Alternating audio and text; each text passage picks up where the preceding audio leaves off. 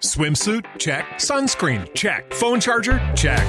Don't forget to pack the 5 Hour Energy. It fits great in a pocket or carry on, and the alert feeling will help you arrive ready for anything. Now get 20% off when you use code 5HE Travel at 5hourenergy.com. Expires April 30th. One time use only, not valid with other discounts. Remember, visit 5hourenergy.com and use code 5HE Travel to save 20%.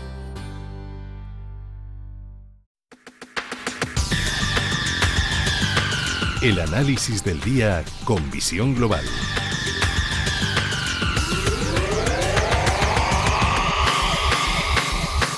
Pasan casi 42 minutos de las 9 de la noche, una hora menos en la comunidad canaria, saludamos a Ricardo González, es gestor de GPM y autor del libro El Código de Wall Street. Ricardo, muy buenas noches.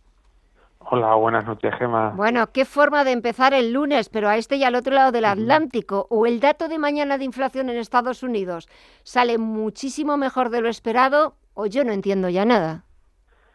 Bueno, es que si nos guiamos por lo que sucede a corto plazo en los mercados, nos podemos volver locos.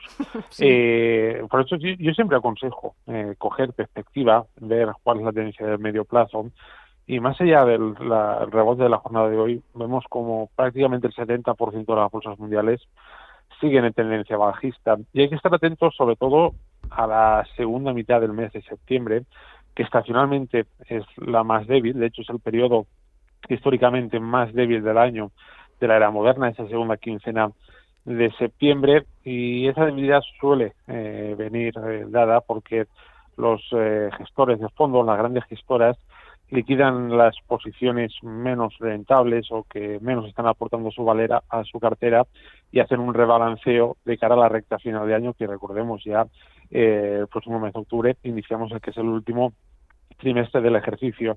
Y la primera mitad de, los meses de septiembre suele caracterizarse por la volatilidad, vaivenes eh, muchas veces sin rumbo y en esa dirección nos estamos viendo ahora mismo, ¿no? Con altibajos, eh, sin cambiar la tendencia previa de medio plazo, que insisto sigue siendo bajista. Mientras no veamos esa tendencia de medio plazo cambiar, eh, hay que tener mucho cuidado con el optimismo, puesto que podemos llevarnos a algún disgusto. La verdad es que ya estamos acostumbrados también a, los disgustos, porque para, cuando parecía que todo estaba como de nuestro lado, que las bolsas iban a seguir subiendo, luego surge eh, o algún dato que no termina de convencer a los mercados, o algunas declaraciones de miembros de, los bancos centrales, y lo echa todo para atrás.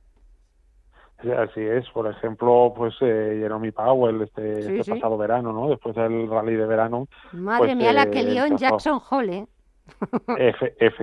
efectivamente, y es algo eh, que los inversores, claro, es que llevamos muchos años de ciclo alcista, solo tuvimos el ciclo bajista del COVID, que fue manipulado claramente por los bancos centrales con unas medidas de estímulo que ya hemos comentado aquí en alguna ocasión que han demostrado ser de, desmesuradas y que han generado una altísima inflación. Y hay muchos inversores que, claro, solo han, conocido al mercado subir y subir y prácticamente sin, sin, pausa, ¿no?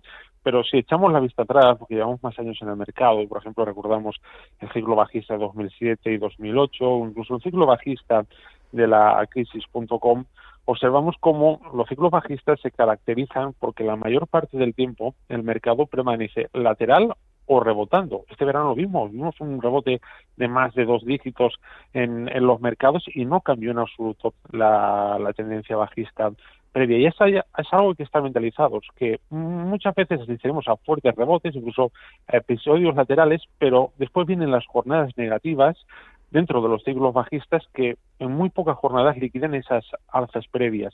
Son momentos de pánico, ¿no? Lo que se conoce aquello de la bolsa sube en escalera y baja en ascensor. Pues ahora mismo estamos sentados en ese ascensor.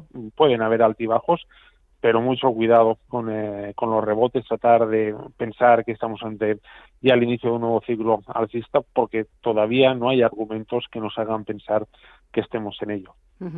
Eh, no hay argumentos. En breve también empezaremos con la presentación de resultados. Intitex se los presenta eh, este miércoles. Eh, quizás ahora eh, el foco de atención es eh, bueno, pues, eh, ver cómo se traducen los datos macro que se vayan publicando en Estados Unidos, también aquí en Europa, sobre todo a los datos que prestan más atención los bancos centrales a la hora de decidir. Ya vimos la semana pasada el Banco Central Europeo la mayor subida de tipos de su historia, 75 puntos básicos, pero es que quizás lo tenía que haber hecho mucho antes.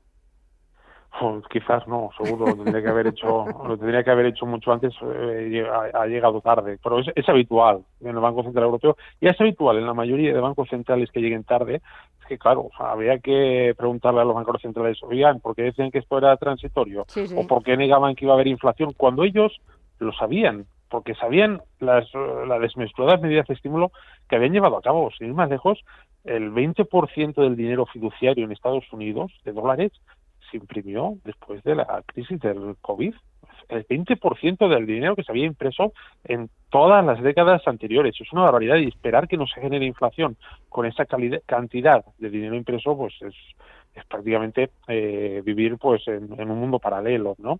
Eh, aún así, eh, detalles que hay que tener en, cuenta. Mira, eh, va a ser clave la inflación. Cuando se cree, cuando ya se frenen las presiones inflacionistas, los primeros en recuperarse serán los mercados de renta fija.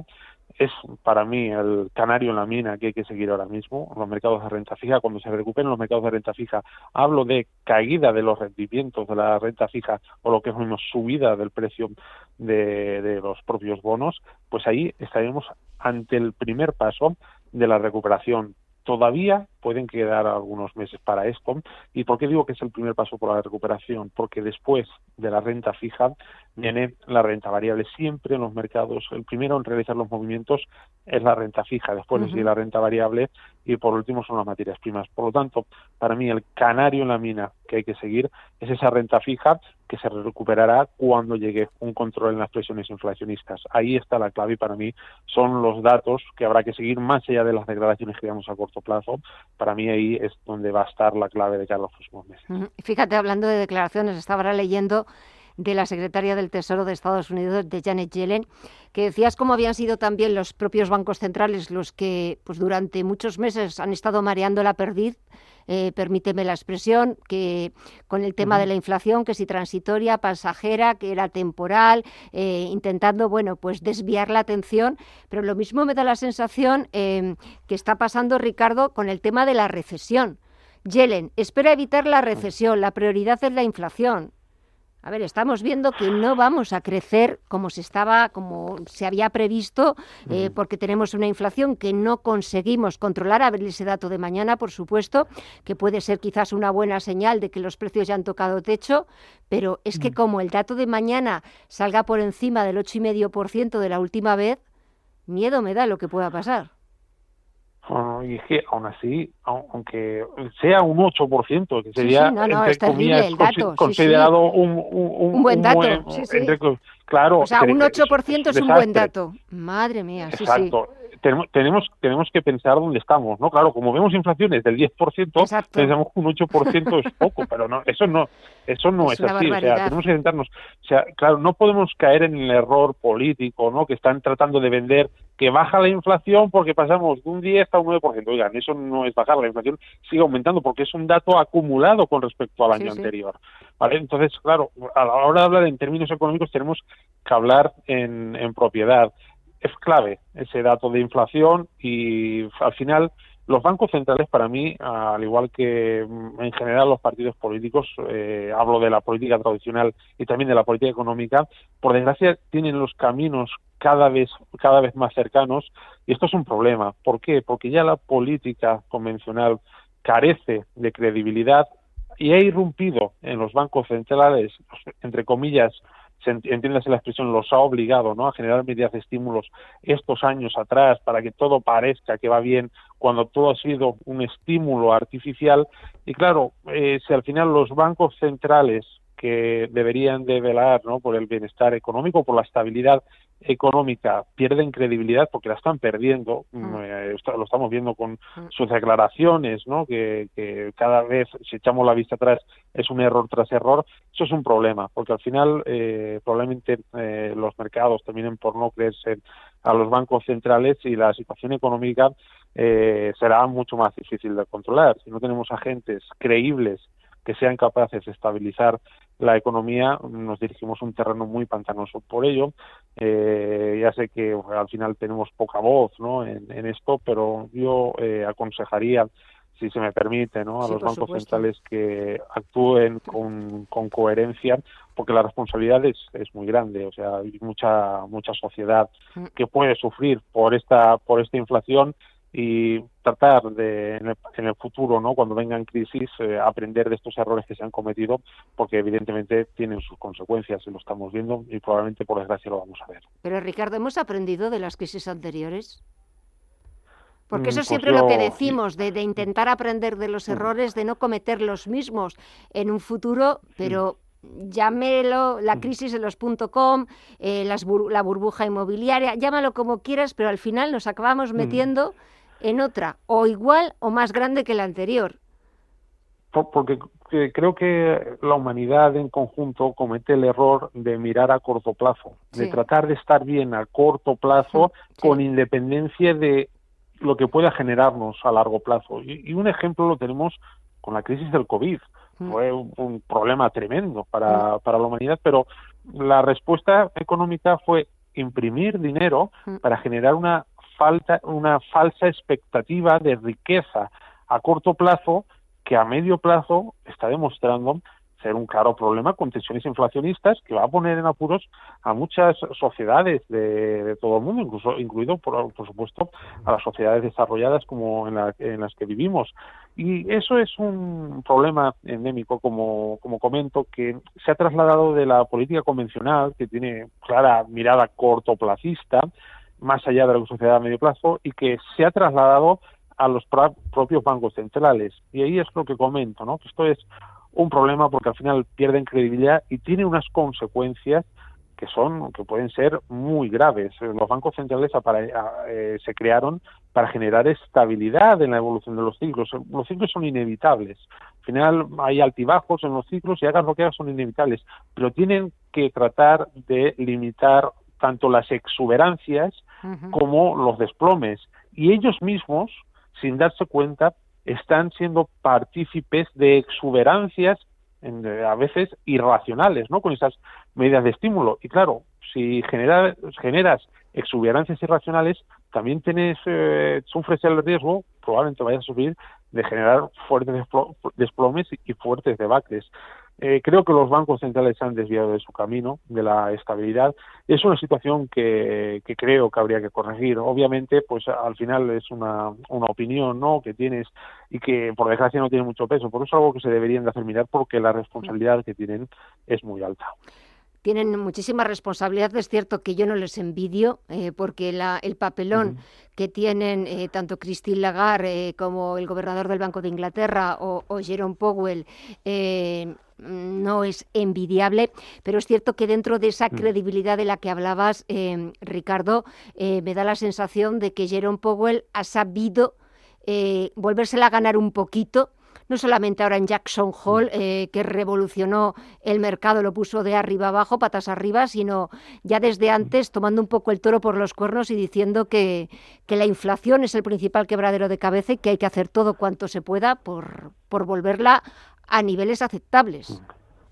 Claro, porque es que si comparamos a la Reserva Federal con el Banco Central Europeo, al final eh, parece hasta buena la Reserva Federal, ¿no? Porque la propia Reserva Federal decía decía que también que era algo transitorio, ¿sabes? Entonces, claro, estamos comparando probablemente un Banco Central que es lo malo con lo peor.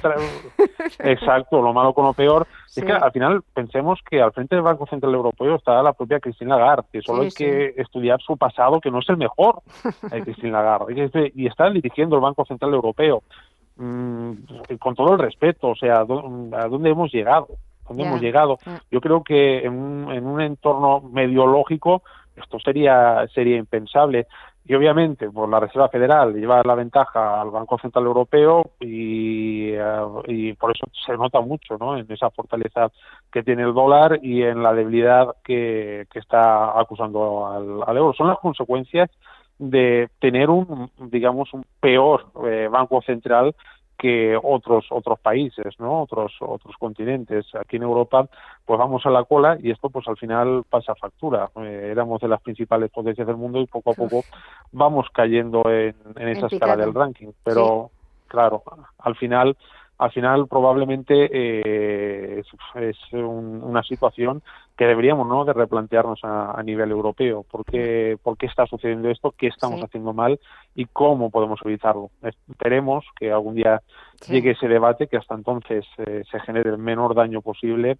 y tratar de mejorar, que por supuesto es el objetivo que tenemos que tener como sociedad. Que llegue ese debate, estoy de acuerdo contigo, eh, comparto mm, tu análisis y sobre todo que no llegue demasiado tarde para las generaciones venideras que no vuelvan a caer en los mismos errores que, hemos estado cayendo nosotros, inflando burbujas, eh, creándonos unas falsas expectativas de riqueza que tarde o temprano lo que es artificial acaba desplomándose, acaba siendo un bluff. Ricardo González, gestor de GPM y autor del libro El Código de Wall Street. Te dejo que descanses. Gracias por el análisis, que pases muy buena semana y hasta el próximo lunes. Un fuerte abrazo y hasta pronto. Gracias, a ti. Un abrazo, buenas noches.